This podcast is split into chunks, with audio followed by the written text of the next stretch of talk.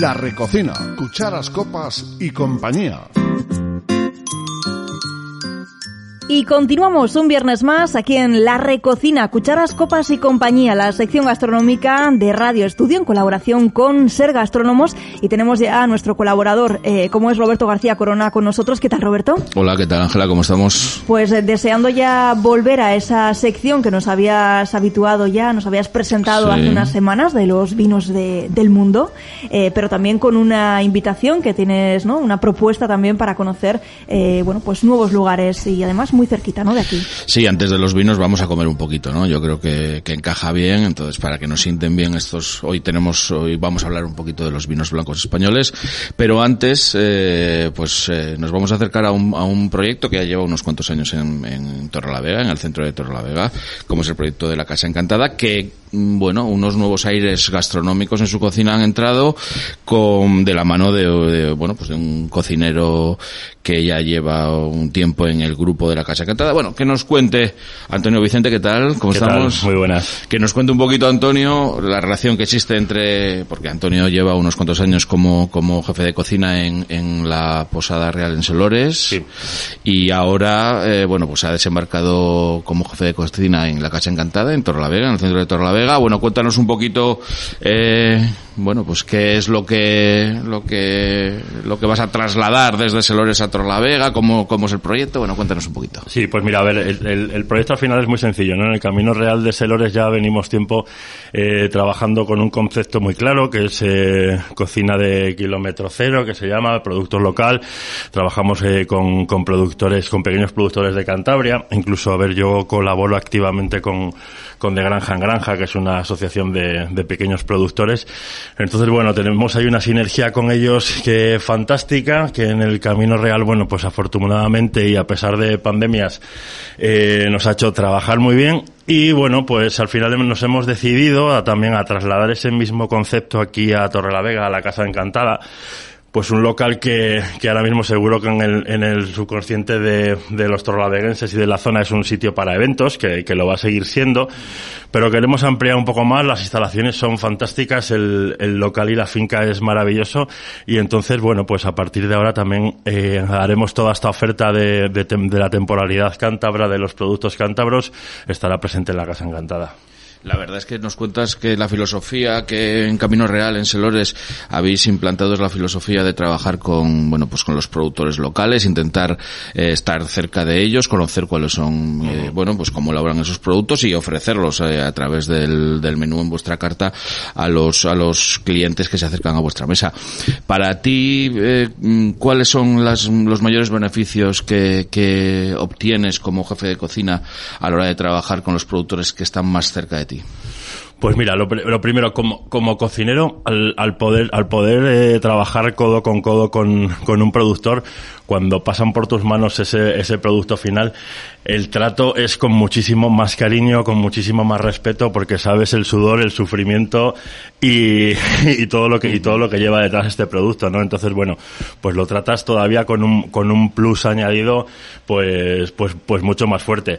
Y luego además, pues con este contacto tan directo nos permite incluso eh, que la carta semanal eh, que, porque hablamos, de carta semanal, no hablamos de una carta fija en los, en los restaurantes. Cada semana cambiáis de carta. Sí, no al 100%, indudablemente, pero, pero un 50 o un 60% de la, de la carta cambia. Yo lo que hago es que los jueves, todos los jueves, me cojo la furgoneta y me voy de huerta en huerta, me voy al mercado de la esperanza a ver qué pescados hay, sobre todo trabajamos la temporalidad del mar Cantábrico, o sea, las, las tres costeras están clarísimas, Verdel, Bocarte, Bonito, eso siempre está, y luego, bueno, pues hablamos con el resto de los puestos y vemos un poco lo que hay. Del mercado de la esperanza me voy hasta Revía de Camargo a comprar leche de pastoreo allí a la cántara, compro los quesos del pasiego, de ahí me voy luego a Ecotierra Mojada, que para mí es es la huerta ecológica insignia de, de Cantabria. Es, un, es, es, fantástico el trabajo que están haciendo. Y no, y no hablamos antes, además es que lo tenemos así acordado. Yo me doy un paseo por la huerta y viene Diego conmigo detrás y vamos, vamos cortando, vamos arrancando y ahí ya empiezan a funcionar los, los platos en la cabeza para llegar a elaborar.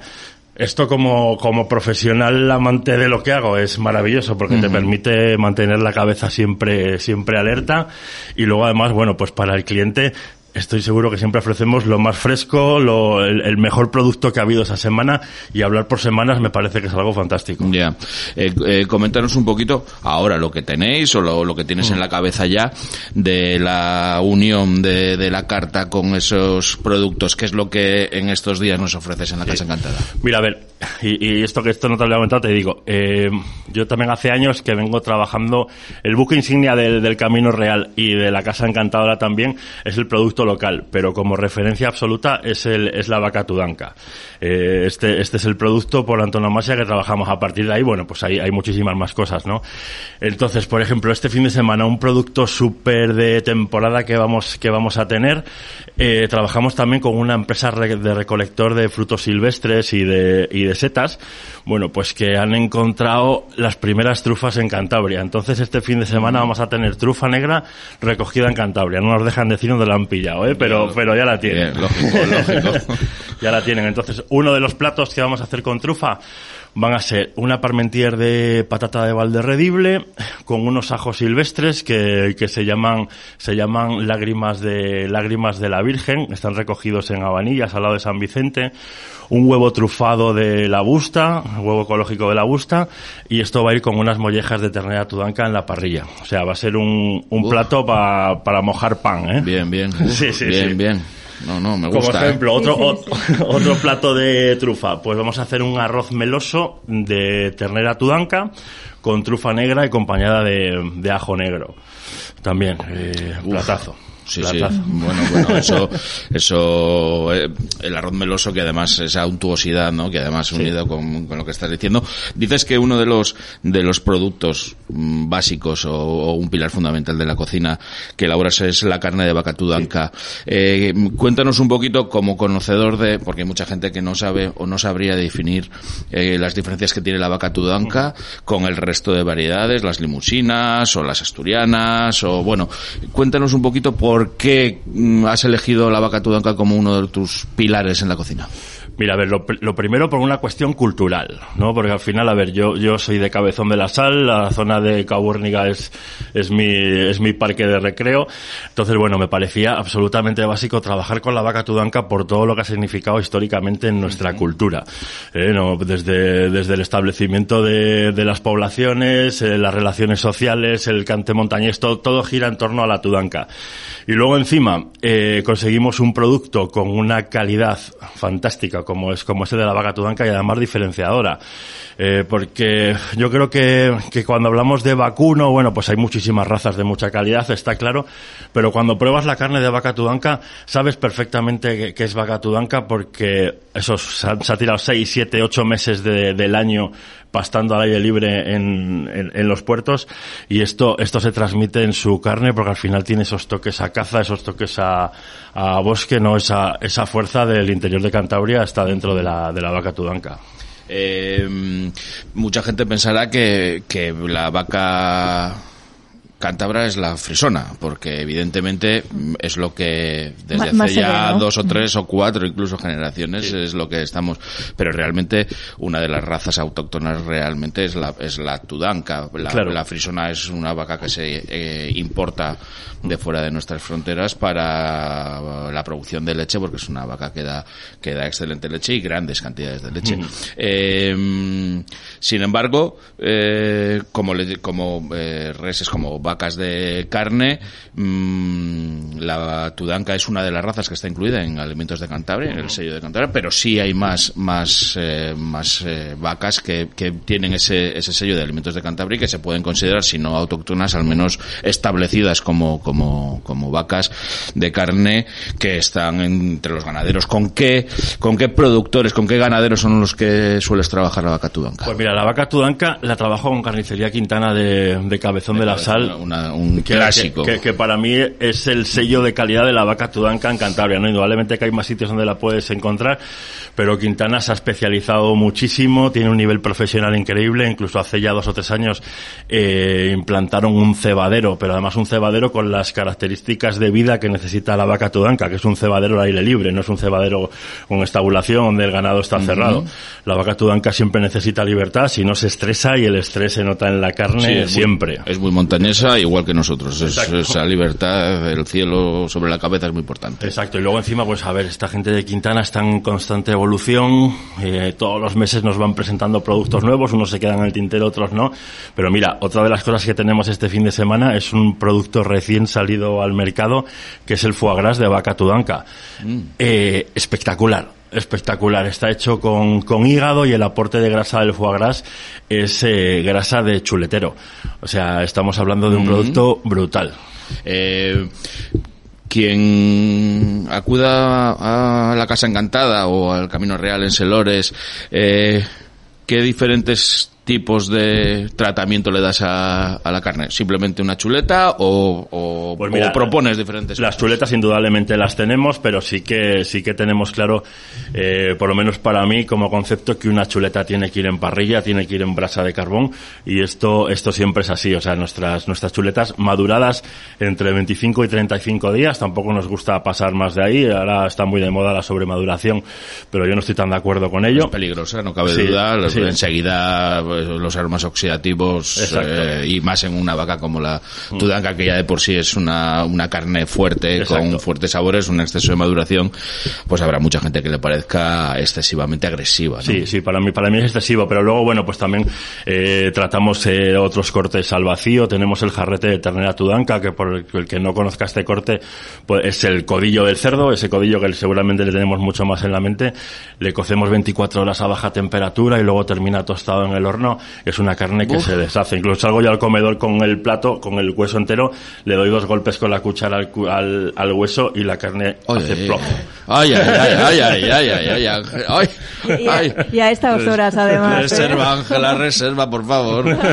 Qué bueno. Bueno, pues eh, nos encanta tener a gente con la pasión ¿no? que demuestra Antonio con, con este discurso. Nos encanta gente que trae nuevas propuestas, que, que, está ligada a la tierra, que además está ligada a la tierra buscando los mejores productos posibles y que los transforma para que en la mesa sea una experiencia la gastronómica, una experiencia única. Y hablábamos, eh, hablabas, ¿no? Sobre todo del producto, pero también de las instalaciones, ¿no? La Casa Encantada podemos decir que es un lugar eh, ideal eh, aquí en el centro de Torre la Vega, con unas instalaciones, sobre todo en estos tiempos, al aire libre importantes. Claro, mira, tenemos un, bueno, yo, yo digo que la Casa Encantada es un oasis en Torre la Vega, ¿eh? Porque, vamos, es que ayer estaba tomándome un café ahí en la terraza mientras preparaba un poco el fin de semana y es que parece que no está centro de la ciudad, es, es increíble.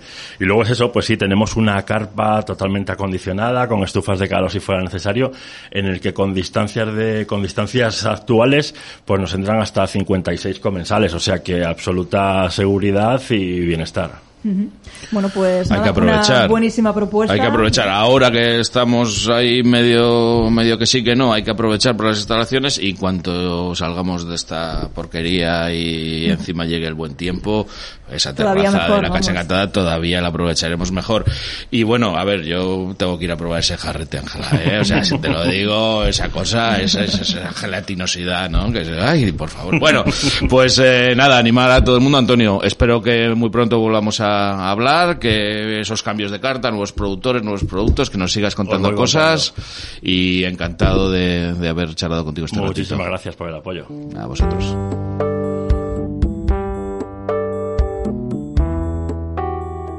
Y después de escuchar estas deliciosas propuestas que nos han contado desde la Casa Encantada, Roberto, nos han dejado con muy buen sabor de boca.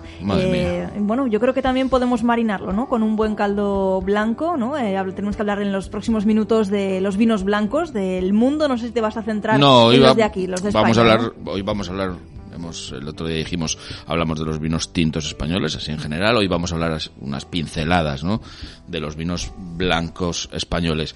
Es verdad que, que España es una tierra básicamente de tintos y el consumidor español es un consumidor mm, al que le gusta más el tinto, pero hay excelentes blancos también en España.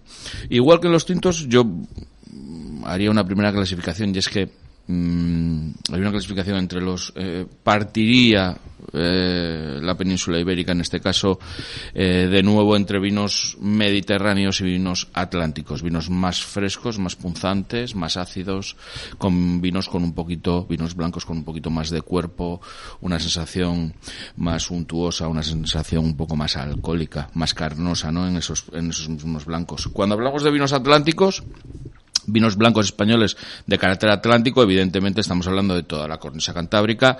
Aquí introducimos los vinos blancos de la costa de Cantabria. Yo creo que tenemos excelentes vinos en Cantabria y costa de Cantabria es una indicación geográfica protegida eh, donde mm, vamos a encontrar eh, estupendos vinos blancos. Hay grandes productores de vinos blancos en la costa de Cantabria.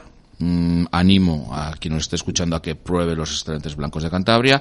Muy cerquita tenemos en el País Vasco también, eh, bueno, pues eh, los chacolis vascos eh, con, con, con Ondarribi, con su variedad Ondarribi autóctona, donde también tenemos, eh, bueno, pues en la zona de Baquio, eh, en la zona de Guetaria, tenemos eh, excelentes vinos blancos de carácter atlántico, son vinos muy perfumados, en la boca con sensaciones eh, de mm, acidez alta y muy frescos.